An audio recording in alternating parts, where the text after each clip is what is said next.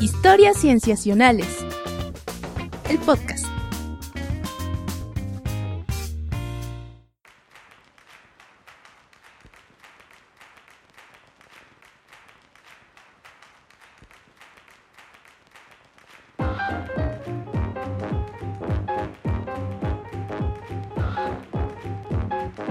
Bienvenidos a Historias Cienciacionales, el podcast. Estamos muy contentos de estar de nuevo con ustedes platicando acerca de lo más asombroso, lo más interesante que nos parece que ha habido en la ciencia. Y en este episodio que es el último del año, pues vamos a hablar de eso al respecto del último año. No estoy siendo muy claro, amigos. ¿Qué es lo que quiero decir aquí? Hola, primero ¿Cómo hay que saludarnos. ¿Qué tal? ¿Cómo están? Yo soy Rodrigo Pacheco. Y yo, Sofía Flores. Y yo, Víctor Hernández, y estamos juntos para hablar de la ciencia del 2017. Llegamos a este así. episodio que es clásico Ujú. en historias cienciacionales y hay que revisar lo mejor de este año. Sí, que hay, hay, hay cosas muy interesantes. Si ustedes han estado escuchando nuestros episodios anteriores, bueno, eh, habrá algunas cosas que retomemos y hay algunas cosas que se nos pasaron, pero que también son eh, importantes y, seguramente ricas de platicar. Sí, era lo que decíamos el episodio anterior a este, que en realidad viene sesgado por lo que nosotros consideramos. O sea, siempre hablamos de lo que consideramos nosotros interesante. Entonces ahí está nuestro sesgo horrible. Pero bueno, también a veces hay que decirlo, para hablar de lo mejor del año que termina, nos sostenemos en listas que revistas connotadas hacen, pero esta vez nos hemos adelantado. Entonces vamos a volver a hablar de lo que nosotros consideramos lo mejor del año. Y no solo eso, no solo nosotros, sino también la omnipotente Wikipedia. Nuestra fuente no es Wikipedia, cabe aclarar. Pero Wikipedia tiene, mantiene un conteo bastante bueno acerca de qué es lo mejor y en algunas cosas coincidimos bastante. Sí, de cosas, cosas notables, digamos, que han ocurrido en ciencia en el año, que quizá también hay que hacer esta aclaración que a veces los descubrimientos que terminan por ser como esenciales para un gran cambio en la ciencia y en la tecnología, a veces pasan desapercibidos.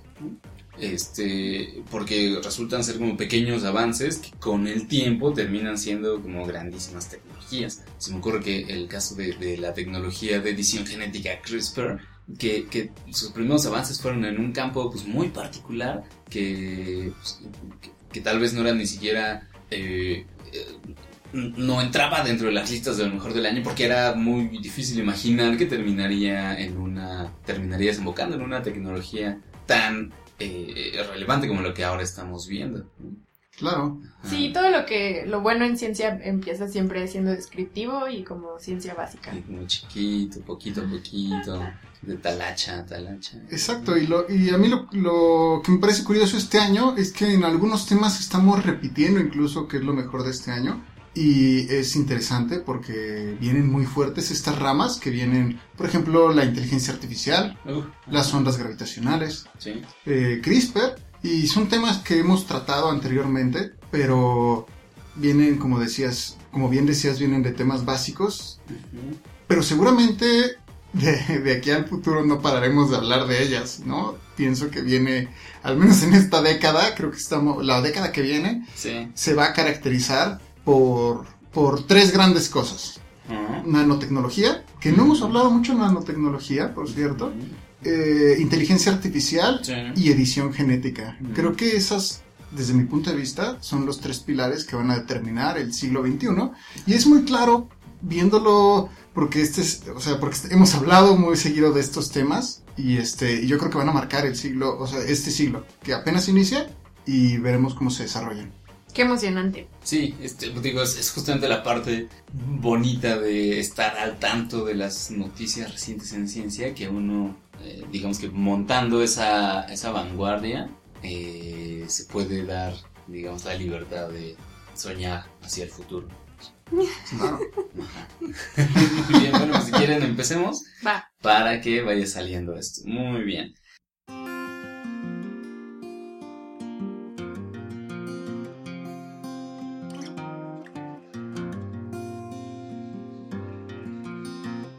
Bueno, vamos a hablar entonces del primer tema que nos parece que ha sido muy relevante en este año y es precisamente el de las ondas gravitacionales. Ok, este año fue en ese, en ese tema bastante importante porque se terminaron de, o sea, se terminó de dar evidencia de este suceso y eso fue por el choque de dos estrellas de neutrones. De hecho, Wikipedia nos dice que sucedió al principio del año. Em, no, esperen, sigan hablando, déjenlo encuentro. sí, en cuanto a ondas gravitacionales, algo que se fue demostrando en este, en este tiempo es que se convirtieron en realmente aquello que se había prometido que iba a ser, es decir, una nueva forma de estudiar el universo. No solo fue cuestión de, de encontrar que sí existían, que eso, bueno, ocurrió el año pasado, pero eh, se decía que entonces iba a inaugurar una nueva era en la astronomía y resultó que se hizo verdad eso muy pronto, ¿no? O sea, a lo largo de un año ya se demostró que sí. Claro, y recordemos que son dos descubrimientos, son dos importantes descubrimientos. El primero es la onda gravitacional y plantear que abre una nueva rama en la este en el campo de la astronomía. Y el segundo es que ya, o sea, decir, bueno, esto va a abrir y, inaugurarla, ¿no? O sea, como, y otra cosa es inaugurarla. Y esto fue lo que hicieron, ¿no? Demostraron que funcionaba y inauguraron la rama en este año eh, con el con el descubrimiento de la estrella de neutrones que reportaron y que de, ello hablamos aquí en episodios pasados. Y es eso, simplemente sería, sería muy, sería muy, en un, en un periodo muy corto de tiempo por serendipia, es decir, por coincidencia de que, de, de eventos que ocurrieron de esta forma, lo cual es fantástico y, y es interesante. Aquí está ya en Wikipedia. Fue el 16 de octubre que los astrónomos anunciaron la detección de ondas gravitacionales asociadas al choque de dos estrellas de neutrones. No fue, en la, no fue al principio del año, fue hasta octubre. Claro. Y, y es que a lo largo del año había habido observaciones, pero sobre todo de eventos relacionados con agujeros negros, ¿no? Que son las otras cosas que ya habían detectado. O sea, la, primera detección de las ondas, la que hizo mucho ruido en 2016, fue eh, al respecto de agujeros negros, igual colisionando. Em, pero entonces esta, este, esta nueva observación es importante porque ya no se trata de, de, de esos grandes eventos super masivos y tan grandes que parecía que era, iba a ser lo único que se podía observar con ondas gravitacionales. Resulta que este otro tipo de eventos también es accesible para esa tecnología. Claro, pero ¿cómo, recapitulando, eh, qué son las ondas gravitacionales? Bueno, pues las que detectaron, ¿no? yo, yo, me, me, limitaré como a, la explicación em, metafórica y alegórica de una onda gravitacional en el sentido de que son ondas en el espacio-tiempo eh, causadas por... Eh, grandes distorsiones. Pues, grandes distorsiones. Eh, ahora, se supone que, pues, como cualquier cosa que tuviera mm, masa y capacidad de influir en el espacio-tiempo, o sea, de tener gravedad, podría causarlas también, pero el problema con ellas es que son muy difíciles de detectar porque la, la digamos que la modificación que hacen en el espacio-tiempo es como muy, muy pequeña. Muy sutil. Ajá. Incluso, o sea, estos grandes eventos astronómicos este, nos llegan a nosotros eh, de una forma pues, como muy minúscula. ¿no? O sea, lo que nos llega a nosotros de eso es era prácticamente indetectable hasta que se creó la tecnología tan precisa y como con tanta sensibilidad que fue capaz de detectar eso. ¿no? Y ya que, claro, entonces, digamos, las ondas gravitacionales son detecciones de cómo se distorsiona el espacio-tiempo por objetos masivos que distorsionan la gravedad, ¿no? Y es como, yo me lo imagino como aventando una piedra a un, a un cuerpo de agua, a un pequeño charco, y se mueven las ondas, y esto solo puede ser causado por eventos gigantescos. O sea, digamos, no como estamos acostumbrados, que una piedrita causaría una distorsión, aquí una piedrita no causaría nada detectable, ¿no? Y eso fue lo que detectaron. Y después, eh, el evento por el cual estamos retomando las ondas gravitacionales en este año como lo mejor de la ciencia, es porque dos estrellas de neutrones chocaron. Fue un evento gigantescamente masivo. Se detectó aquí en la Tierra y tuvieron la fortuna de poder sincronizar distintos telescopios con la detección de ondas gravitacionales y hacer esta observación, tanto con ondas gravitacionales como la forma tradicional, que es observar los objetos con nuestros telescopios y con nuestros ojos. Con el espectro electromagnético. ¿no? Exacto. Y esto, digo, eso es a lo que me refería con la inauguración de la rama, ¿no? Se corta el listón y damos arranque. Ajá, Fue tan importante que les dieron el premio Nobel en física de este año, si Sí. no estoy mal. Exacto, exacto. Y, y fue padre porque fueron justo algunos días antes de que se anunciara esta otra observación. Entonces, Ajá. el premio Nobel se le dio a la tecnología de detección como una como una especie de, de- de promesa, ¿no? Como una especie de confiamos en ti o, o ondas gravitacionales, o sea, sabemos que vas a tener un gran futuro, ¿no? Y dos semanas después demuestra que sí es aquello que había prometido, ¿no? Y- Claro. Y, probablemente sea más. o sea, Y, y que esa promesa no estaba basada nada más en una mera suposición y esperanza, sino que en realidad el equipo gigante que trabajaba detrás de todo esto llevaba por lo menos dos décadas trabajando en esto. Entonces en realidad no fue tan así de, de repente sucedió y ya, sino que llevaban mucho tiempo trabajando, mucho esfuerzo, muchísimas personas en todo el mundo, como dice. Patch. O sea, una de las importancias de este descubrimiento es que se trianguló la información. Entonces, si había detección en un telescopio, era, se podía corroborar con observaciones en otras partes del mundo.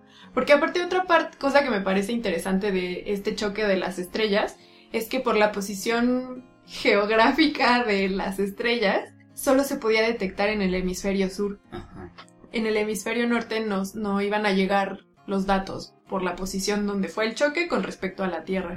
Entonces, en realidad, pues necesitaron de los telescopios que estaban, por ejemplo, en Chile o probablemente en Hawái. Pero todos estos telescopios que estaban en el norte, pues fueron básicamente no inservibles, pero no podían ayudar mucho para hacer esta corroboración. Y ahorita que mencionaste esto, también es importante justo decir que se vio por el, decíamos que se había visto por el, por el espectro electromagnético y por las ondas.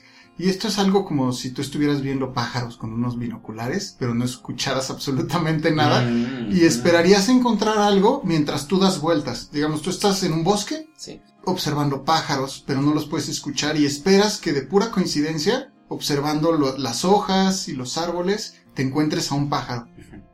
Sin embargo, lo que nos trae las ondas gravitacionales es que tus oídos funcionen y puedas decir, ah, acá hay un pájaro y voltees exactamente a verlo. Wow, qué bonita metáfora. Bueno, analogía, Pach. ¿Tú crees? Está padre. es que a veces, por ejemplo, en el caso sobre todo de las ondas gravitacionales es complicado entender la importancia de este trabajo. Sí. Pero, por ejemplo, usar esa analogía del, de echar un- una piedra en un lago para imaginarnos cómo se hacen estas ondas. O esto de qué significa que sea, o sea, ¿por qué se tardaron tanto tiempo en encontrar ondas gravitacionales? Pues es eso, o sea, es como si estuvieras buscando un pájaro. Sí. Y las, las aportaciones también a veces es difícil saber de qué nos va a ayudar a encontrar ondas gravitacionales. Y por lo pronto una es que se corrobora lo- la teoría propuesta por Einstein, ¿no? Esa es una.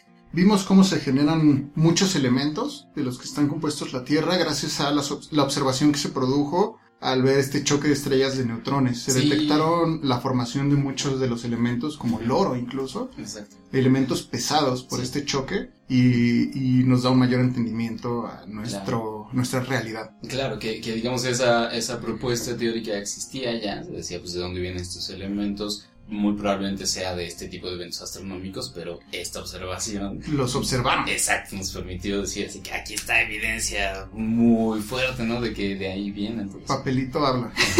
Que Wikipedia nada más menciona el choque de las estrellas de neutrones, pero no habla de lo que se obtuvo de esa Claro. información. Y para hablar de elementos químicos solamente menciona que el 6 de febrero se encontró por primera vez el primer compuesto estable de helio sintetizado. Oigan, eso está muy... A mí en la secundaria me enseñaron que el helio no reacciona y entonces, o sea, no forma compuestos con otra cosa.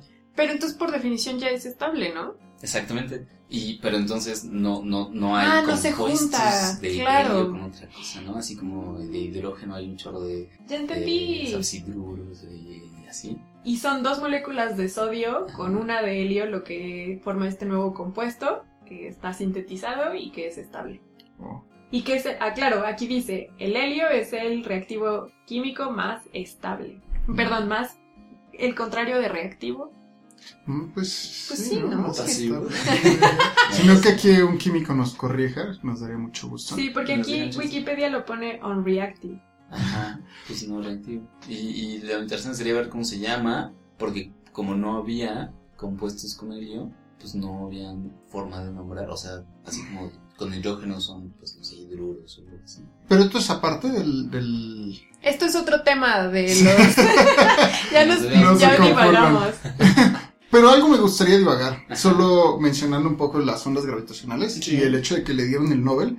También es importante que este Nobel abrió una conversación bastante rica en a quién, quién recibe los premios Nobel. Porque este descubrimiento Mm. se dio gracias a un montón de personas y mucha gente se quejó de que no se reconoce todo el esfuerzo y trabajo que hay detrás y solo se lo dan a tres personas que son los más prominentes, ¿no? Quienes Sí. dirigieron, pero detrás de ello hay todo un, una gente que se merece también el Nobel Sí. y hay que reconocerlo, ¿no? Las personas que lo descubrieron tienen un equipo atrás que es importante Sí, reconocerlo. sí, tan solo el, el, el artículo científico donde se publicó lo de la colisión de las estrellas de neutrones eran más de 300 personas. ¿Y a cuántos les dieron el Nobel? A tres. tres. Que es lo reglamentario, que Ujú. solo tres personas pueden compartir un Nobel Máximo tres personas. máximo. Ajá. Solo es importante que, que se abrió una conversación bastante Sí, seria al sí, respecto. de hecho pueden, si quieren tener más información, pueden consultar el episodio donde nosotros discutimos sobre los Nobel. Así es, así es. Bien, pues pasemos al siguiente tema, si les parece bien. Sí. También a lo largo de este episodio vamos a escuchar algunas colaboraciones de colegas, amigos que nos envían sus impresiones acerca de lo mejor en ciencia en 2017 o lo más importante, lo más relevante. Eh, vamos a escuchar la siguiente.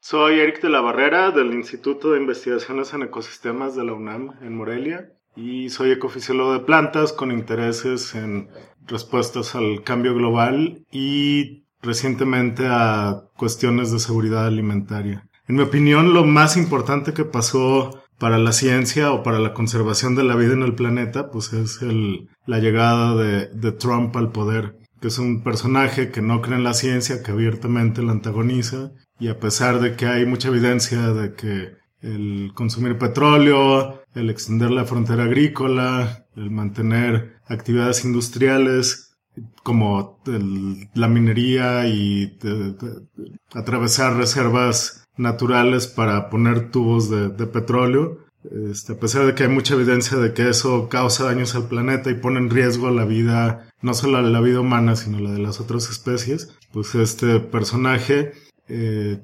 ha estado anunciando medidas para, para seguir siendo el país que más contamina en el mundo. Por ejemplo, por ejemplo, la, la, la, la medida más dramática fue que lo primero que hizo fue anunciar que, que Estados Unidos se va a salir del Acuerdo de París, que se firmó en noviembre de 2015, después de mucho convencer a todo el mundo de que los gringos no querían entrarle a, a, a los acuerdos estos de, de, la, de la Convención de las Partes de Cambio Climático. Finalmente, Al Gore convenció a Barack Obama y si vieron la secuela de la segunda película de Al Gore, pues según él, él salvó al mundo del solito. En realidad, pues la gran parte del problema es Estados Unidos y su doble regla de, de quién se puede desarrollar y quién no. Entonces, eh, eh, esa es la primera, yo creo que es el, el, el evento más importante porque pone a la ciencia en riesgo, no de desaparecer, sino de ser como, como los gritos de Cassandra que eh, pues dices esto está pasando y nadie te hace caso. Entonces ya se había logrado, pero pues ya tuvo también una eh, renuncias masivas en, en su gabinete, sobre todo en la parte diplomática que no tiene tanto que ver con la ciencia, pero es este, pues es un reflejo del sistema. También, por ejemplo, el secretario de energía de Obama era un doctor en energía que tenía mucha experiencia y era el que estaba empujando que Estados Unidos le entrara a las energías renovables, que también pasa un poco por la presión de California, pero ahora es un cuate que salía en un reality show de baile. Entonces es como si tuviera, ahora nuestro secretario de energía y el de ellos están a la par. El nuestro por lo menos es dueño de gasolineras, el de Estados Unidos pues es un, un- una celebridad de, de reality shows. ¿Y qué más? Pues eso, eh, el mundo ha reaccionado al respecto.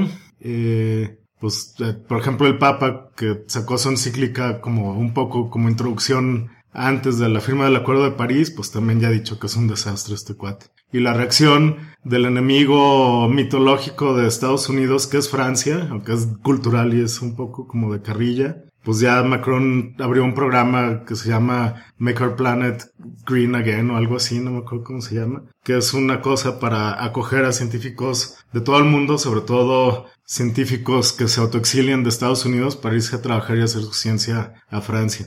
Que de hecho, en teoría están reclutando gente de todo el mundo, entonces si hay gente que está a punto de terminar el doctorado y quiere hacer un, postdoc a Francia y está dispuesto a pagar muchos impuestos, pues ahí está la página para que manden su, su solicitud. Y ya, creo que eso es lo más importante y nos pone en, en épocas como de la, como de la Inquisición, aunque con consecuencias menos, menos letales para los científicos en las que tenemos que estar justificando nuestra existencia.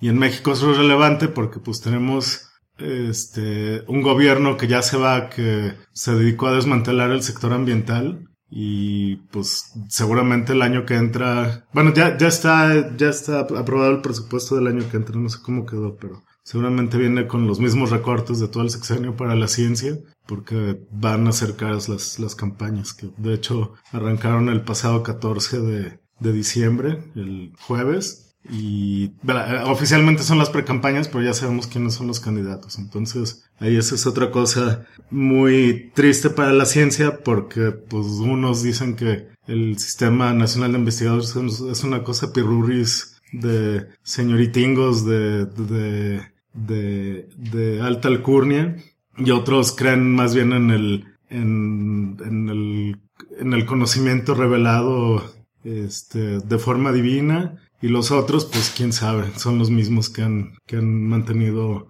este, este sistema en este sexenio. Entonces está muy, muy triste, muy retador el panorama para la ciencia. Vamos a tener que ser muy creativos. Pero los retos y las preguntas ahí siguen y, y como son cada vez más complicados, pues es más interesante para nosotros.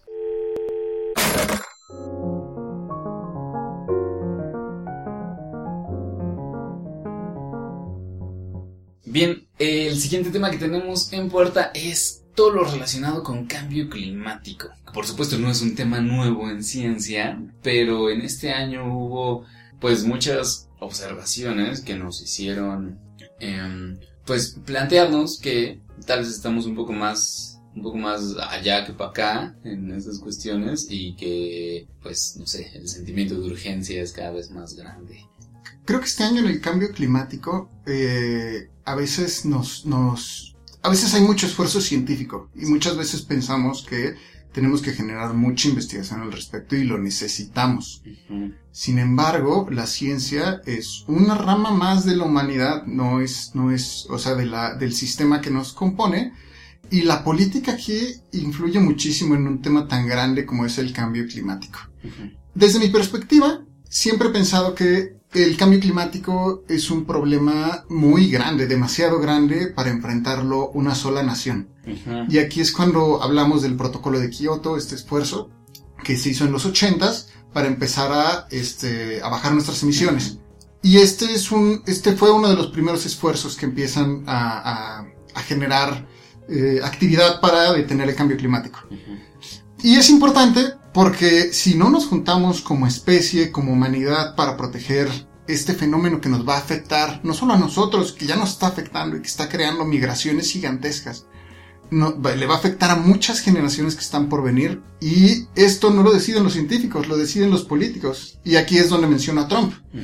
Que Estados Unidos, que es un país que genera cerca del 30% de las emisiones, si no es que más de las emisiones de efecto invernadero y que generan el cambio climático, el 30% de las ciento y pico de naciones que casi 200 naciones que conforman el planeta, solo una nación genera cerca del 30% de las emisiones y esa misma nación es la que no se somete a regulaciones internacionales y no quiere aceptarlo. Sí, que de hecho este año se salieron del Acuerdo de París y solamente faltaba, bueno, las únicas naciones que no estaban dentro, que bueno, era Estados Unidos, también estaba Siria y bueno, Siria era entendible por el conflicto político, social, civil que están viviendo en este instante, pero este año también Siria ya se unió al pacto eh, francés por el cambio climático y también creo que era Nicaragua o un país centroamericano que tampoco quería firmar, pero en realidad porque cree que el Tratado de, de París es muy Suave. suave, ajá, muy laxo. Entonces ellos lo que decían es no vamos a firmar porque nosotros queremos hacerlo más estricto todavía. Pero al final también decidieron agregarse, a pesar de que ellos mismos van a poner políticas mucho más duras. Y ya, como dices tú, Pach, ya Estados Unidos es el único país que ya no está dentro. Este año fue en ese sentido.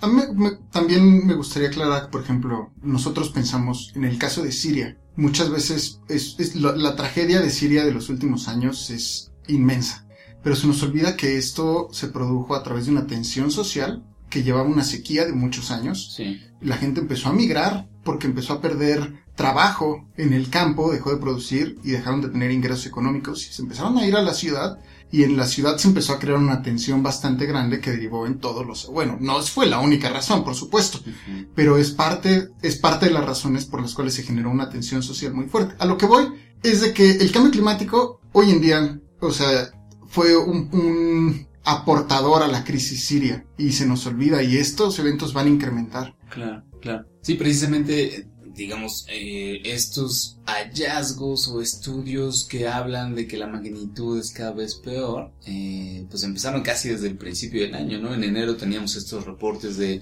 tanto de la NASA como de la eh, Administración de Clima de Estados Unidos, bueno, como los observatorios de, de, de clima y meteorología, que nos decían que 2016 había sido el tercer año consecutivo en el que la temperatura promedio había superado la de los años anteriores. Entonces, digamos, 2014 había sido un promedio más, más caliente que los anteriores, 2015 había sido más caliente que el 14 y 2016 había sido más caliente que el anterior. Entonces, es una tendencia fuerte. Probablemente 2017 vaya en el mismo sentido. Tenemos esa y otra observación que también pasó en enero fue eh, un gran desprendimiento de un Mm. pedazo de, de hielo en la Antártida.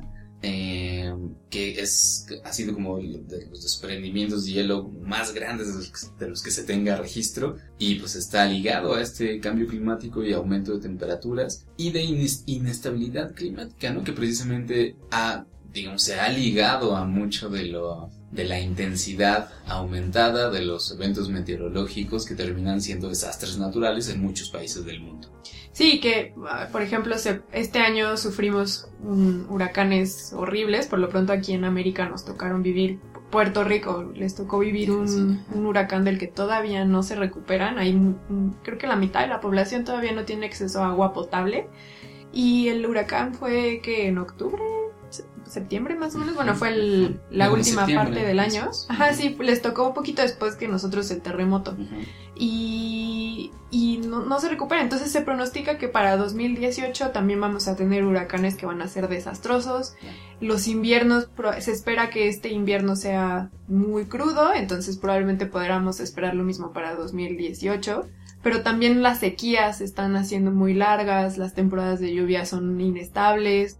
Entonces, en realidad, nos, bueno, yo no sé ustedes, pero yo crecí con esta idea de que nos iba a tocar como por 2020, 2000, o sea, más, más hacia adelante, pero en realidad ya lo estamos empezando a ver desde hoy. Y exacto, también lo que decías de que cada vez vamos a ver eventos climáticos más grandes que el anterior, ¿no? Por ejemplo, las, las temperaturas extremas, que cada año nos damos cuenta que superamos el año anterior. Y, y, y se, se tiene las predicciones con los modelos de cambio climático, se dice que esta tendencia va a continuar a lo largo de todo este siglo. Es decir, todos los años vamos a tener temperaturas cada vez más altas y esto se va a volver cada vez más peligroso. Algo muy interesante que salió en la revista Nature hace unos días, el 9 de diciembre, fue que se reportó que el panel in- intergubernamental de cambio climático. Que es el IPCC, IPCC. IPCC, que fue ganador del premio Nobel hace unos años. El de la paz. Ajá, exacto. Explico un poco. El IPCC, en parte de sus, este, de sus, de, de sus tareas, es generar estos modelos de cambio climático. Cada año sean, no cada año, cada cierto tiempo se renuevan estos, este, estos, estos escenarios. Son diferentes escenarios con base en muchas, muchas, muchos, muchos, este, muchas variables que meten tanto económicas, de clima, este, de cambio de uso de suelo, etcétera, y cada vez se, se, este, se, son, les meten más datos Y con base en, este, en estos modelos se generan el, el, los escenarios que llamamos hoy en día el 2.7, el 4.5, el 6.5 y el 8. Estos números se refieren a la cantidad de megawatts, no de watts, que va a emitir la Tierra, una, super, una parte de la superficie de la Tierra. No recuerdo cuánto, cuánto, cuánta área se refiere a cuántos, cuánta energía va a emitir conforme los, conforme vaya aumentando el cambio climático. El peor escenario es el, el 8, el último. Y es el peor, es el que espanta más y es el más complicado de este, de, es el más complicado de, de, de, llegar, no es como el más exagerado. Sin embargo, el 9 de diciembre, este panel acaba de reportar que, según las tendencias, a finales del siglo XXI vamos a tener 15% más, este... ¿Probabilidad? No, no, no, vamos a tener... Va a ser 15% mayor el riesgo de llegar a ese 8. No, no, no, de superar. O sea, ya va, el peor, el peor del 8 va a ser 15% mayor el daño con, con, respecto a la tendencia que estamos este, teniendo Siguiendo. en este momento. Entonces, es muy grave. Hoy, ahorita que decías eso, no pude evitar acordarme eh, a, a, que hablamos hace unos meses con. No recuerdo de qué país sudamericano era, pero era con un eh, era alguien que se dedicaba a museografía y que puso una exposición, ya, ya me acordé, pusieron una exposición de cambio climático en el norte del país, aquí en México. Y lo que ellos decían es que no entendían por qué no funcionaba la sala de, del museo, si estaba hecha, o sea, se habían basado en otros museos para hacer, valga la redundancia, la museografía, pero no entendían por qué la sala de cambio climático no funcionaba. Y una de las hipótesis que lanzaron, que no, no han podido demostrar, pero una de las hipótesis es que la gente no quería ir a esa sala porque no quiere escuchar malas noticias. Mm. Y entonces la gente se metía a otras salas para aprender de ciencia, pero no iban a la de cambio climático, bueno, a la de, sí, a la de cambio porque no quieren enterarse que va a haber malas noticias, pero es que en verdad son muy desalentadoras. O sea, no hay manera no sé, yo me imagino, por ejemplo, y que nos vamos a quedar sin comer, sin que no va a haber, o sea, no va a haber suficiente alimento, que la gente se va a empezar a pelear por cosas tan básicas como agua potable o alimento, por tener una casa, un techo donde vivir, eso de que va a haber migraciones, imagínate tener, ya están habiendo desplazados, como dices, ¿no? Todos los de Siria, pero que toda la humanidad vamos a tener que desplazarnos, que va a ser inevitable que haya guerras y que mucha gente va a morir y, por ejemplo, ahorita nos preocupamos por cosas tontas como, o sea, digo tontas porque en, comparadas con ese escenario son tontas, ¿no? Pero nuestras preocupaciones ahorita son muy simples con las que vamos a tener por el cambio climático y creo que a veces no le damos ese sentido. Estamos, sabemos que por ejemplo va a subir el nivel del mar, que los corales se van a blanquear, que el aire va a estar sucio, pero a veces no lo llevamos a nosotros mismos cómo nos vamos a enfrentar a eso y ahí creo que está el problema. Recientemente hubo una conferencia de cambio climático aquí en la Ciudad de México, en donde participaron grandes pensadores tanto de, México como de Estados Unidos. Eh, entre ellos participaba Noam Chomsky y recuerdo mucho que dijeron que teníamos que tener una visión global del problema y se referían más como eh, dejar esta actitud nacionalista, como por ejemplo la que tiene Estados Unidos, de proteger los intereses y empezar a ver cómo sus acciones impactan, a, impactan todos. a todos. Y yo lo entiendo, antes teníamos, o sea, los problemas eran entre pueblos y, lo, y no, no sé, o sea, digamos, probablemente llegaba a afectar a otros, ¿no? Pero era un poco más eh, local. Sin embargo, en, una, en un mundo cada vez más globalizado, los problemas empiezan a ser igualmente de todos. Y este es uno de ellos. Y este es un punto de partida grande para la humanidad. Es un, una bifurcación. Uh -huh. Sí. Y bueno, yo creo entonces que, o sea, el tema del cambio climático prácticamente va a ser el tema importante en ciencia todos los años. Sí. Pero bueno, pues será, digamos, labor de todos estar atentos a eso. ¿no? A que si está la exposición de cambio climático en el museo, pues igual no le demos la vuelta porque pues va a estar ahí, aunque no, aunque no, aunque no nos guste tanto enterarnos. Claro. claro. También hay que saber que no, no solo es no pedir popote. Mm. no solo es no pedir popote y no dejar de usar bolsas de plástico, que si bien, o sea, o no dejar de este caminar, vaya, ajá, caminar, etcétera, o sea, es una labor eh, que individualmente no, insisto, no, individualmente nuestro impacto es muy poco, sino todos es el colectivo gigante, Claro. como colectivo Sí, gigantesco humano, es la única forma que podemos avanzar.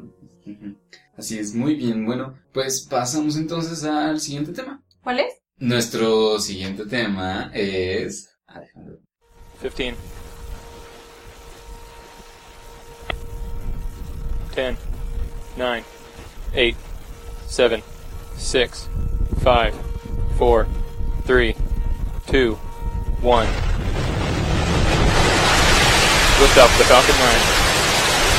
Prop AVI RC and GNC considered speed 3.170 for post-launch flight operations.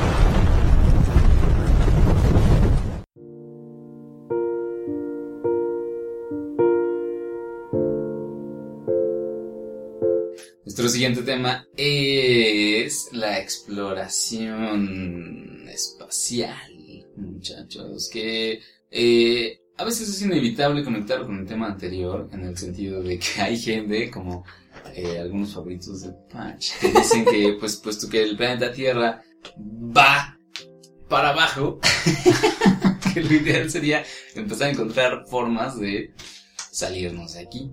Aunque claro, la, la exploración espacial no solo se trata de eso, ¿no? Sino también de, pues, realmente tratar de conocer mejor esta vecindad pequeña que tenemos cerca del universo, entiéndase los planetas, los asteroides cercanos, em, o de crear en el espacio, pues, una industria nueva y un, una, una, un ámbito de desarrollo humano que pueda ser accesible para todos, ¿no? Y en ese sentido, en este año, pues hemos tenido eh, avances interesantes.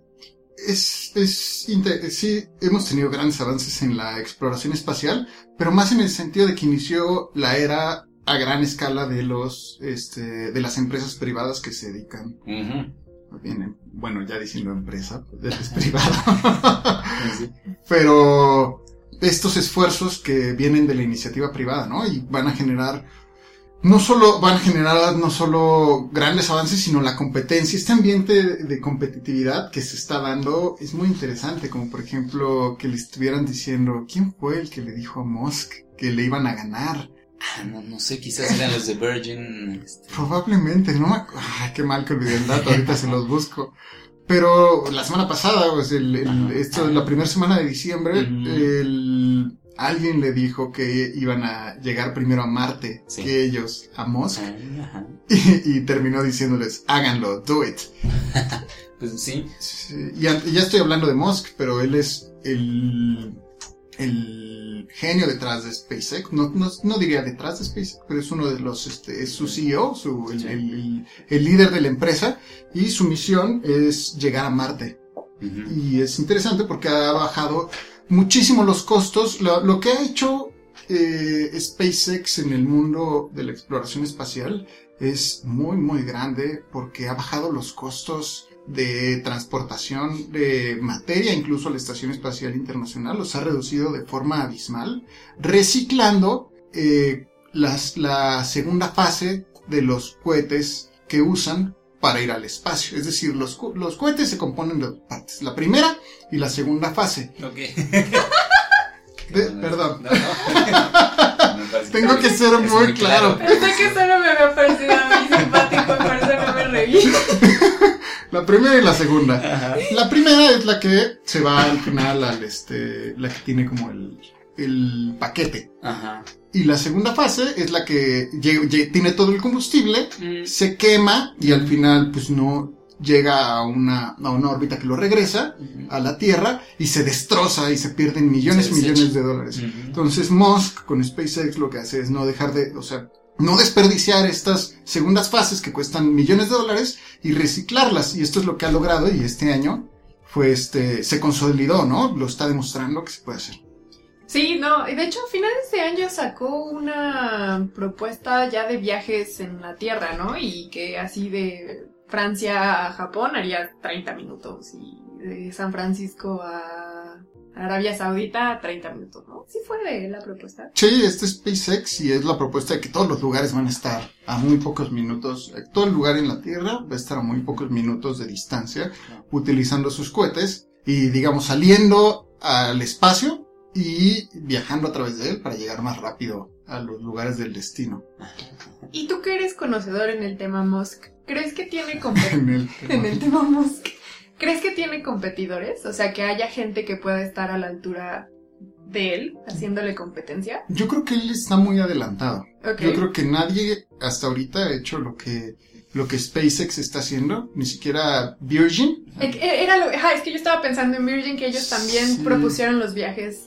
Jeff Bezos todavía no consigue este, este, lle- llegar a las, me parece que a las órbitas que Musk está llegando. Y sin embargo fue de los pioneros, ¿no? O sea, empezó Sí. mucho antes que Musk. Bueno, Musk lleva ya 15 años trabajando en SpaceX. 15 años, pero 15, ¿cuántos no años sé. tiene él? No tengo Tiene como idea. 25, ¿no? No tengo idea cuántos Es muy Ah, joven. no, no, no, tiene 40 y algo. Ah, ok. O sea, 40 y algo. También, ¿no? Y no sé cuándo empezó Jeff Bezos, pero Elon Musk definitivamente le saca ventaja. Mm, mm.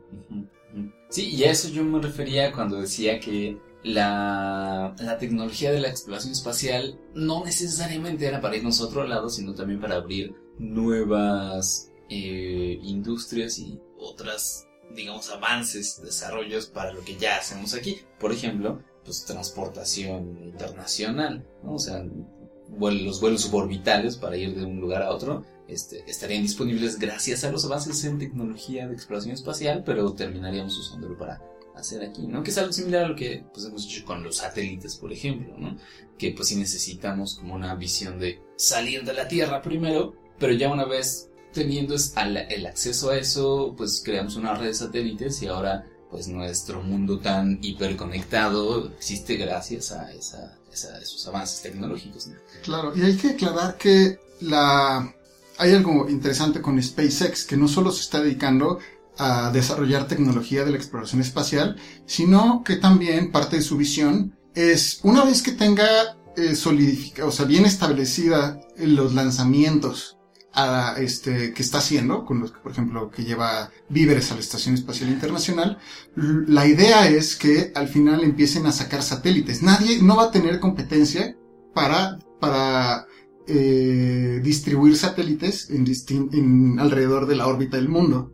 Y esto le va a permitir eh, competir con las telecomunicaciones a nivel mundial. Entonces, la idea es que él reparta, me parece que la idea es que él reparte Internet. SpaceX se vuelva un repartidor de Internet a todo el mundo. Y ahí es cuando em- se empieza a financiar mucho más con otras, con otras, este, a través de otros, ¿cómo dirías? Como Este, Facebook, por ejemplo, ¿no? Que también espera llevar internet a todo mundo. Exacto, y las empresas de comunicación no van a tener esta tecnología que tenemos porque ellas tendrían que contratar a alguien como, como Como- SpaceX claro. para sacar los satélites. En cambio, si una empresa espacial que produce absolutamente todo, desde el engrane hasta el lanzamiento, y también se empieza a dedicar a la comunicación, ahí tenemos un gigante, un futuro gigante en las telecomunicaciones. Lo escucharon primero aquí.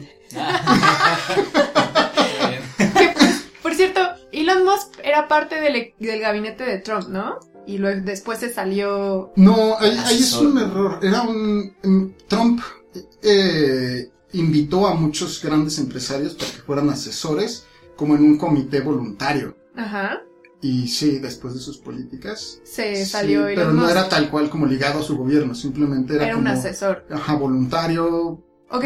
Ujú. Porque ahorita que estabas diciendo esto, no pude evitar acordarme que esta semana o la anterior, este Trump vot- eh, firmó un decreto de ley en el que se va a llevar de nuevo al ser humano a la luna, pero ya no con la intención nada más de brincar y ya, sino ya de empezar a hacer construcciones allí.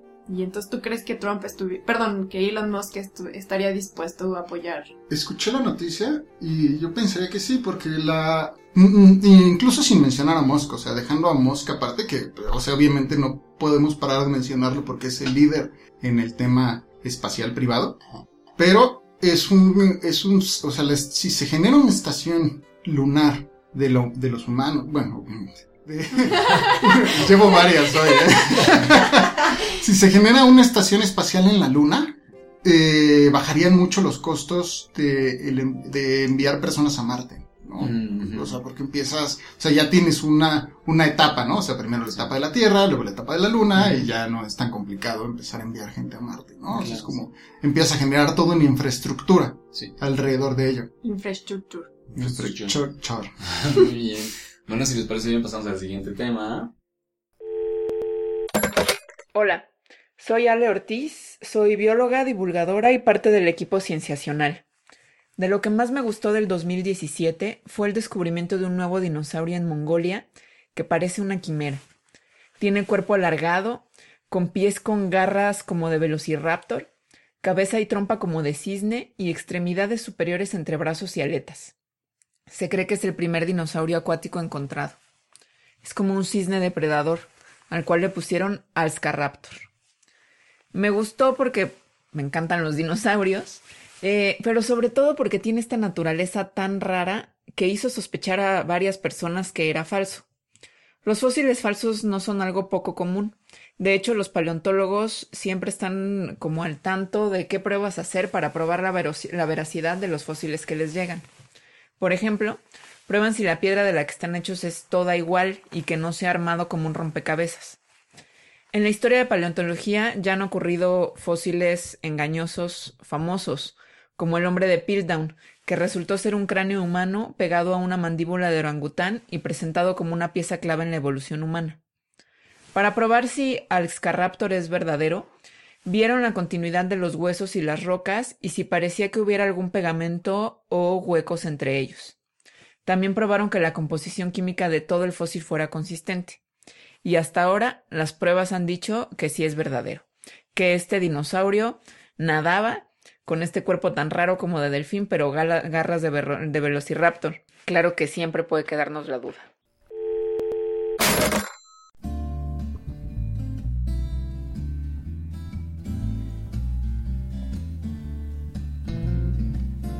Y este siguiente tema nos lleva mmm, en una escala diametralmente opuesta al de la exploración espacial, porque vamos a hablar de la tecnología de edición genética CRISPR. Es mi favorita. Así, ya hablamos de tu tema favorito, ahora me toca a mí. Todos mis temas me gustan. Todos los temas me gustan. Nada científico me es ajeno. Muy bien.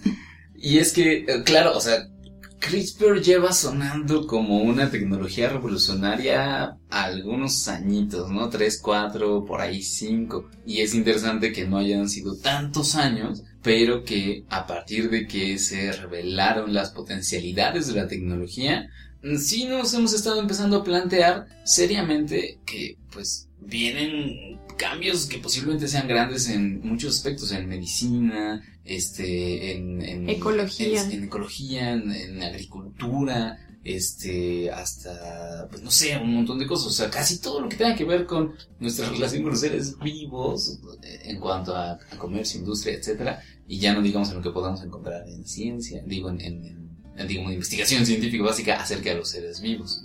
Entonces CRISPR, pues sigue dándonos mucho de qué hablar y este año no fue la excepción. No, de hecho, antes de entrar con la grabación platicábamos que tan solo este mes se hicieron, se anunciaron dos cuestiones, una aplicada y otra que sigue siendo de investigación básica. La aplicada es que ya se logró eh, tener resultados positivos con personas en Estados Unidos a las que se les hizo una intervención em, para tratarles la hemofilia y entonces las personas ya tienen el factor de coagulación, que no están totalmente curados, pero que ya al menos pueden tener una mejor eh, calidad de vida. Y la otra fue de investigación básica, que es que ya se puede hacer edición genética en marcas epigenéticas con CRISPR, que no se había podido hacer con ninguna otra técnica. ¿Y quién se aventaría a explicar un poco de CRISPR? Yo digo Ay, pero qué. Está cerca de tu corazón.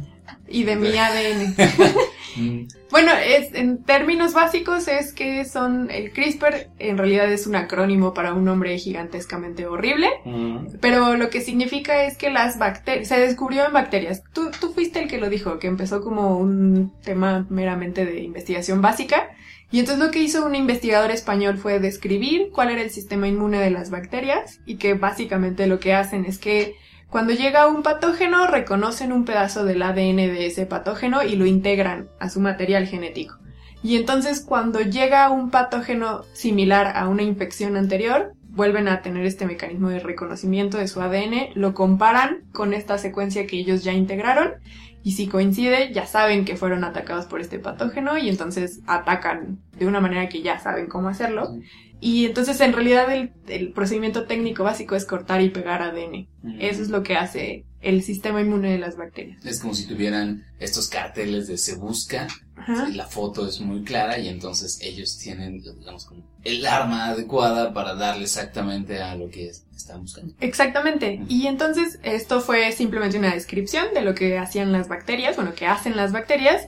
Y hubo dos investigadoras que dijeron, "Mm, esto puede servir para editar. ¿Y por qué no lo usamos a nuestro favor? Y entonces lo que decían fue utilizar esta maquinaria del sistema inmune para, primero ellas lo hicieron con bacterias, pero luego a alguien del MIT se le ocurrió hacerlo con eucariontes y a todos les ha salido bien.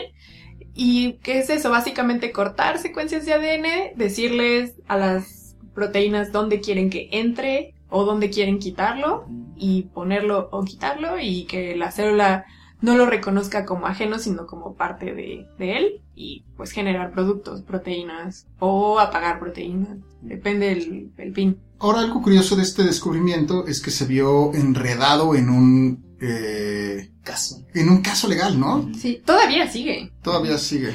Fallaron a favor del MIT, ¿Qué ocurrió? se pelearon la patente. Eh, De estas dos personas que comentabas. Las investigadoras, ellas dos, que son Charpentier y Doudna, eh, meten la, la petición de patente y dis- diciendo que ellas son las eh, propietari- propietarias intelectuales de esta tecnología. Que hay que, digamos, aclarar que no es tanto que hayan patentado lo que las bacterias hacen, No, no, no. sino más bien la aplicación de eso que encontraron a tecnologías de edición. Exactamente, pero el grupo que lo, ellas lo hicieron en bacterias y el grupo que la pelea lo hizo en eucariontes. Entonces el argumento, los argumentos que pelean es nosotros lo, lo, lo, de- lo encontramos primero, le encontramos una aplicación primero y el grupo contrario dice pues sí, pero nuestra aplicación fue hecha en eucariontes. Entonces, allí es donde está la discusión. Le dieron de alguna manera la patente al MIT, pero las universidades que defienden a las investigadoras metieron una contrademanda diciendo, no, a ver, es que no, no han terminado de revisar bien, nosotros lo publicamos primero.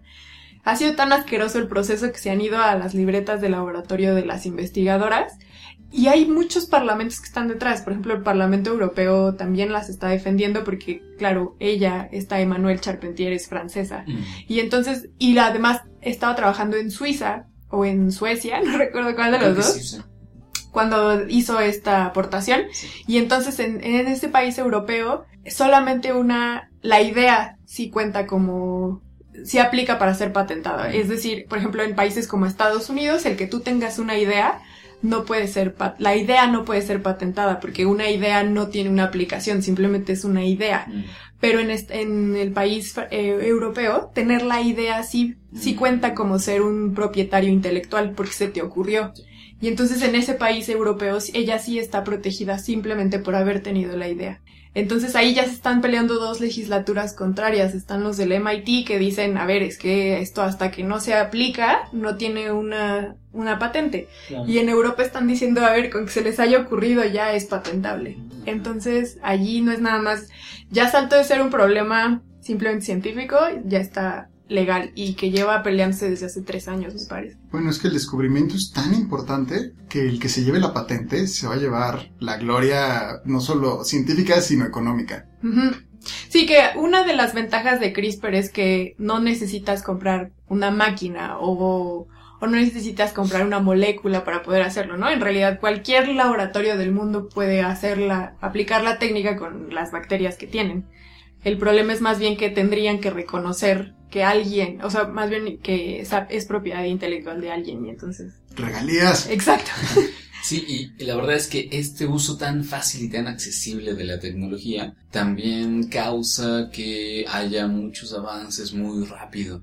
Por ejemplo, hace algunos pocos meses se anunció que, eh, digamos, en estos pequeños desarrollos que van construyendo una tecnología cada vez más poderosa, uno de los anuncios fue que eh, ya era posible hacer con CRISPR una edición eh, con mucho más precisa. Si ya de por sí era precisa la tecnología, o sea, encontrar el fragmento de ADN, cortarlo y que la maquinaria celular, digamos, reparara el ADN y pusiera la secuencia que uno quisiera. Ahora anuncian que es posible hacer eso sin siquiera tener que cortar la cadena de ADN, sino solamente como modificar un nucleótido específico, ¿no? O sea, una, una letra en el ADN específico. Es decir, ya se volvió todavía incluso más precisa de lo que, de lo que ya era, que era la más precisa que se tenía, este, ahora se vuelve mucho más precisa y eficiente. Y una, un- un- una investigación que a mí me llamó la atención es que eh, un grupo de investigadores, por ahí de julio, de investigadores estadounidenses, lograron meter con CRISPR información digital a una cadena de ADN. Es decir, Ah, que fueron como un USB. Ajá, más o menos. Metieron un GIF, ¿no? De un caballo. Metieron un GIF de un Ah, caballo, claro, que sí, es como la cierto. animación, la primera, La primera. animación Ajá. es, eh, con, con, con fotografía que se hizo en, en- en- el siglo XIX, no, siglo XVIII, creo. Sí, Bueno, sí. muy yo, yo diría que Ajá, es sí, así sí. como muy conocida, ¿no? O sea, un, un jinete sobre un caballo, ¿no?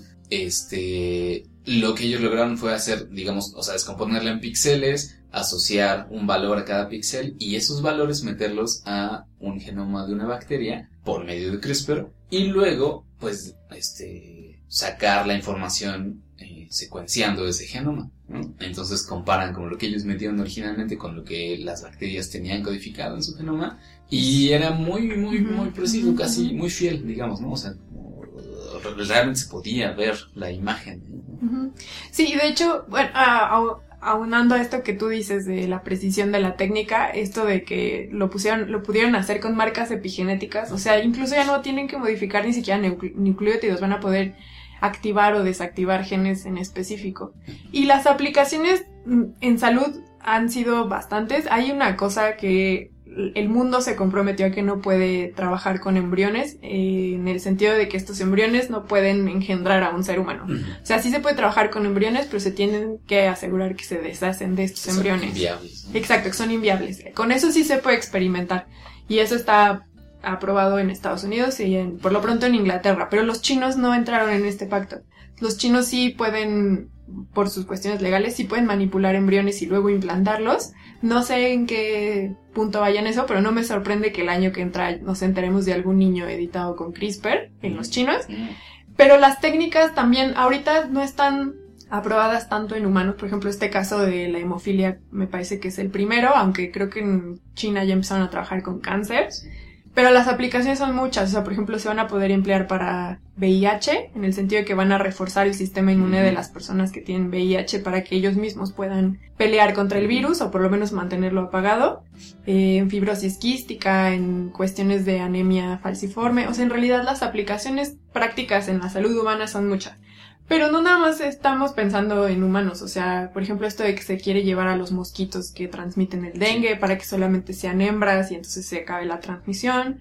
Un investigador me estaba diciendo que sea, hay una iniciativa de que se les quiten los cuernos a los rinocerontes para que ya no haya Mm. caza ilegal. Mm. Y una vez que se erradique la caza ilegal, regresarles los cuernos a los rinocerontes. Entonces, las aplicaciones son inmensas. Perdón. Yo había escuchado eh, parte de las aplicaciones, algo a mí que me sorprende mucho es el caso de los antibióticos, por ejemplo, que nos estamos quedando, ya no, no- estamos en una crisis de antibióticos muy fuerte, en donde se está generando muchas bacterias que son resistentes a absolutamente todos los antibióticos que tenemos. Algo que hay que saber es que desde los ochentas no se ha descubierto, bueno, se descubrió hace poco un antibiótico, no sé si hace un año o dos, un nuevo antibiótico y desde entonces, desde los 80 no había habido un descubrimiento igual. Ajá. Y se espera que con CRISPR, eh, de cierta forma, hackeemos el, este, cómo infectan los virus para atacar ciertos patógenos de bacterias con base en CRISPR para que los usemos de antibióticos. Entonces, no solo eso, sino abre toda una rama gigante. Sí, está increíble. Muy bien, pues si les parece pasemos a el quinto tema del año para ir concluyendo.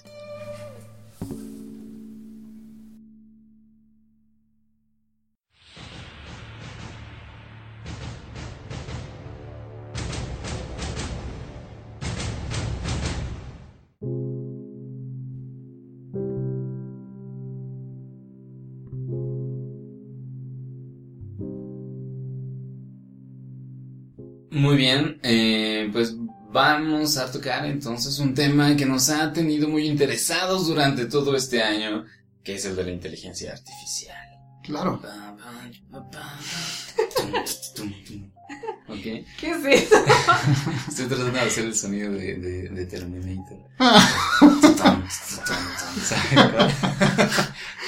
Muy bien, pero, pero digo, hemos hablado largo y tendido de inteligencia artificial en muchos episodios y es que parece que, pues, o sea, cada mes tenemos noticias que nos hacen replantearnos muchas cosas y eh, tanto aumentar nuestras expectativas al respecto de lo que es posible hacer con ella, como a veces eh, disminuirlas, ¿no? O sea, porque ah, todas estas cosas que hemos comentado nos han hecho pensar, bueno, hasta dónde va a entrar la tecnología en nuestras vidas, qué es lo que realmente se va a poder hacer con ella, qué cosas no, pero casi todo eh, resulta interesante. Yo creo que ya tenemos, hoy en día, ya estamos muy inmersos en el tema de la inteligencia artificial. Ah, desde mm, Google, o sea, desde que tú haces una búsqueda en Google, ya estás usando... Desde que tú haces una búsqueda en Google, ya estás utilizando una de las inteligencias artificiales más eh, sofisticadas que, existen hoy en día. Y las aplicaciones que vamos a ir viendo cada vez son mayores. Desde la medicina, se espera que, por ejemplo, los radiólogos o las personas que hacen eh, una revisión de, de eh, resonancia magnética Ujú. para detectar cáncer. Por ejemplo, este es un ejemplo muy padre que me gusta mucho, que les explico. Hay una página que se llama Kaggle, si no la conocen. Es una gran página para eh, desarrollar, no sol- eh, descargar bases de datos gigantescas de muchos, muchos temas para que la gente practique eh, manejo de datos, se, se entrene en inteligencia artificial, en crear modelos de inteligencia artificial, que cuando decimos inteligencia artificial, ya hemos hablado que nos referimos a eh, generar un, un modelo que predice este, una tarea específica. No estamos hablando de Skynet, no estamos hablando de un ser que estamos creando De dentro de conciencia, nada. Estamos hablando únicamente de una herramienta. Es como, no sé, quieres, quieres sacar, contar, contar cuántos, cuántas flores hay en una foto. Creas un modelo que te diga cuántas flores hay en cada una de las fotos y nada más, no va a ser nada más. Aquí se hacen concursos para desarrollar distintos, en Kaggle, en la página de Kaggle se generan ¿Cómo, concursos. ¿Cómo se deletrea? K-A-G-G-L-E, Kaggle.com. Ahí se hacen concursos en donde distintas empresas pagan para que de cualquier parte del mundo tú puedas generar este modelo eh, que predice ciertas cosas. El que más me gustó fue predecir si hay cáncer en una imagen de este de resonancia magnética, que la resonancia magnética hace distintos cortes a lo largo de tu cuerpo y puedes ver eh, estructuras de forma tridimensional. Y cuando te están detectando cáncer, alcanzas a ver distintos este, protuberancias en esta eh, en estas imágenes. Lo que se genera, por ejemplo, con la inteligencia artificial es con un arriba del 90 y tan 97% de, de exactitud detectar cuando una bolita, cuando un pequeño gránulo en esta imagen es detectada, es cancerígena y lo hace de forma automática. Entonces, a lo que voy con esto es de que con el paso del tiempo ya no vamos a necesitar un especialista que sepa leer estas imágenes, simplemente con una inteligencia artificial le puede ayudar, no sustituir, ayudar de mejor forma a un médico. Y ahora cuando le ayuda de mejor forma también hablamos de una reducción mm, de empleos también. O sea, sí, porque ya no se van a necesitar tantas personas. Entonces viene una revolución tremenda con este tipo de tareas, por ejemplo, desde la medicina, de abogados, eh, tareas, Cultura. cultura, Agricultura. agri- O sea, por ejemplo, que los robots ya puedan monitorear campos, por ejemplo, de cultivo, ¿no? Estoy Claro. pensando. Yo, yo me sentía súper afortunada porque este año a mí me operaron con la ayuda de un robot y yo ya sentía que la inteligencia artificial estaba dominando la medicina, pero ahorita con esto que acabas de decir me siento muy inmensa. Nah. No, esto es, esto solo fue, un- todavía no se aplica, pero se pagó cierta cantidad de dinero al mejor modelo que predecía. Sí. Se pagó una muy buena cantidad, pero es un ejemplo, ¿no? De cómo podemos ayudarla. Pues ¿Cómo hay, hay, precisamente un caso muy reciente, en diciembre se anunció que, eh, digamos, se, se descubrió un exoplaneta nuevo en un sistema que había descubierto el telescopio Kepler, que se dedica a buscar exoplanetas, eh, eh, un, un sistema que ya tenía siete planetas, se descubrió un octavo, pero el- como se descubrió fue interesante porque se usaron algoritmos de Machine Learning No. precisamente para buscar en los datos que ya se tenían del sistema y entonces a partir de esos algoritmos salió, oigan, pues esto, esta anomalía de aquí eh, probablemente sea un planeta. Entonces ya vas y lo confirmas, ¿no? Pero digamos que ahí fue cosa de, pues, eh, digamos, ver con ojos que no fueran humanos, ¿no? Sino que fueran estos ojos de este algoritmo y sale este otro dato que se le había pasado a quienes habían analizado esos datos originalmente. Fue este año que tuvieron que apagar unas máquinas que habían generado su propio lenguaje. Sí, en Facebook. Sí, sí. Y- Pero aquí hay que aclarar una cosa, que los medios son muy exagerados en el tema. O sea, cuando te dicen dos inteligencias artificiales, en realidad son dos algoritmos de aprendizaje de máquina que los entrenan para traducir el lenguaje. Ajá. En este caso no estoy tan seguro, creo que era traducción me parece. Y dentro de la red neuronal que estaban, que se, que estaban construyendo, una de las neuronas, digamos que utilizaba un lenguaje para traducir a otro. O sea, es como un, lenguaje puente que generó este modelo para facilitar y que sea mucho más exacto. Mm, los resultados que, que les, que, le- que recibían de este algoritmo no eran los que, no eran los que deseaban porque no servían y por eso decidieron borrarlo. Pero es como si yo estuviera en mi computadora, yo quiero programar un, un, un, un- un algoritmo de machine learning, no hace lo que quiero porque le meto datos malos o los parámetros que estoy usando no son buenos y digo, oh por Dios, me está controlando este algoritmo algo, ¿no? O sea, como no, no es así, o sea, simplemente los medios son muy exagerados. Ok. Sí, es como si tuvieras tu, eh, tu, tu simulación en SimCity y de Ah. pronto decidas echarle los desastres Sí, naturales para terminarlo. Pero puedes empezar otra. exacto, no pasa nada. Y aparte, tengamos miedo cuando llegue la singularidad y, y, y no sepamos quién, de, para qué la están construyendo. La singularidad es cuando, cuando la inteligencia se vuelva realmente una inteligencia artificial general, o sea, que pueda eh, resolver cualquier problema generando eh, su propio entendimiento de las cosas. Eso es cuando tenemos que tener miedo. Eh, ¿Por qué? Porque se nos puede salir de control. Sí. Qué fuerte. Yo la verdad creo que teorizamos demasiado de muchos temas, pero yo la verdad creo que este 2018 Trump o el de Corea del Norte, Kim Jong. gracias, Mm. van a terminar lanzando una bomba nuclear y nos vamos a morir todos. Oh, No. Este. Qué buena forma de acabar el podcast. Sí. Perdón. No, eh. Pues no sé cómo seguir. Después de esto, no sé, yo la verdad auguro un 2018 complicado, muchachos. Con, con tensión, quizá, ¿no? Muy tenso, hay muchos conflictos en todos lados, hay nuestros políticos no están tomando las mejores decisiones, no nos están representando y no nada más en nuestro país, sino creo que en muchas naciones. Y creo que en general empezamos con un desánimo en varias partes del planeta. Fíjate, nosotros pensábamos que 2016 había sido un año malo porque se habían muerto muchos cantantes o muchos actores. Yo oí Y una, 2017. Está cañón. Ajá. yo oí una teoría que era que David Bowie era el pegamento que mantenía este, este universo unido. Y lo perdimos. Y lo per- se murió a principios del 2016 y todo ha sido cuesta abajo. Eh, así entonces. extraño, pues bueno, eh, tal vez es que todavía tenemos más espacio para escarbar y a partir de entonces solo será hacia arriba. Yo así es como me consuelo quizá.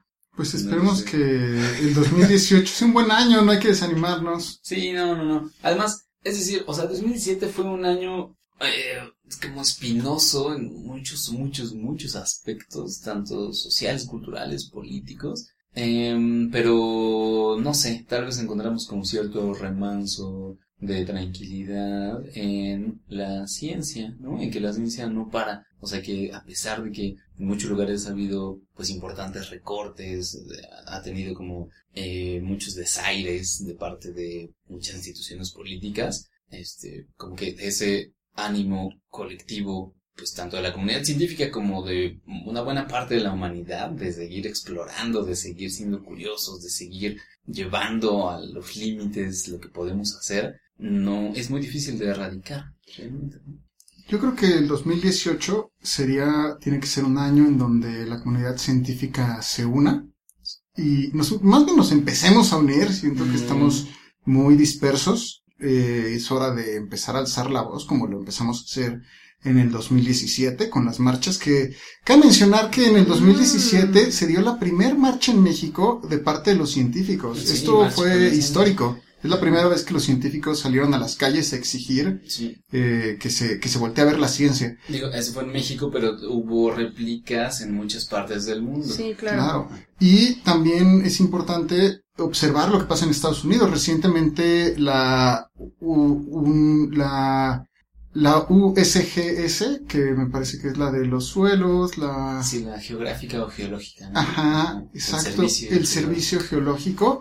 Le acaban de prohibir decir science-based Ah, claro, con evidencia científica. en sus, en sus reportes Sí, con evidencia científica y también hay que, en el 2018 hay que ser, va, hay que observar bastante de Sí. cerca cómo se desarrolla esto. Aquí tengo, este, Trump prohibió decir eh, a la agencia de salud que utilice Ah, los claro. términos transgénero, diversidad basada en evidencia y basado en la ciencia.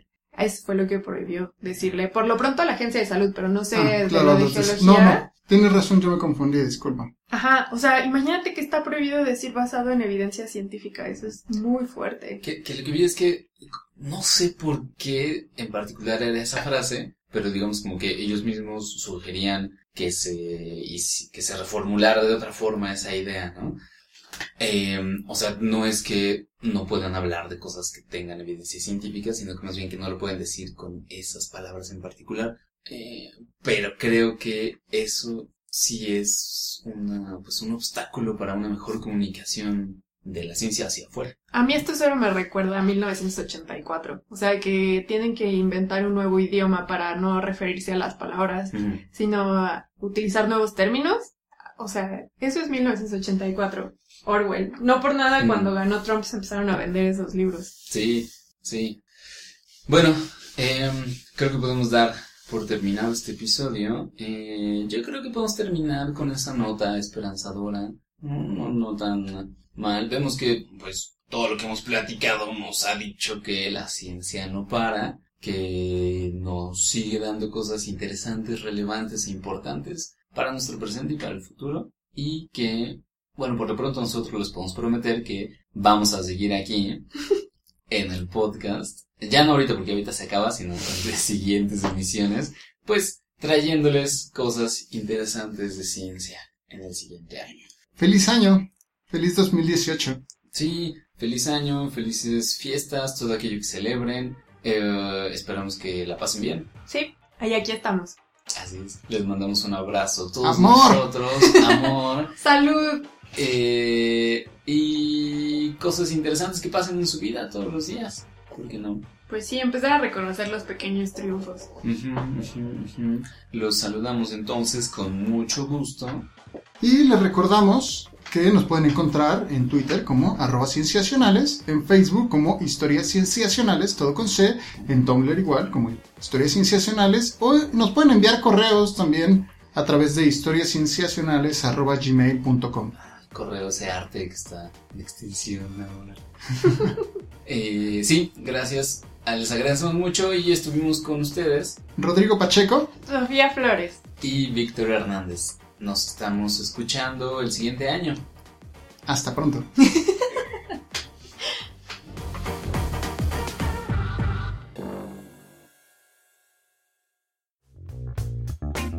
Esto fue Historias Cienciacionales, el podcast.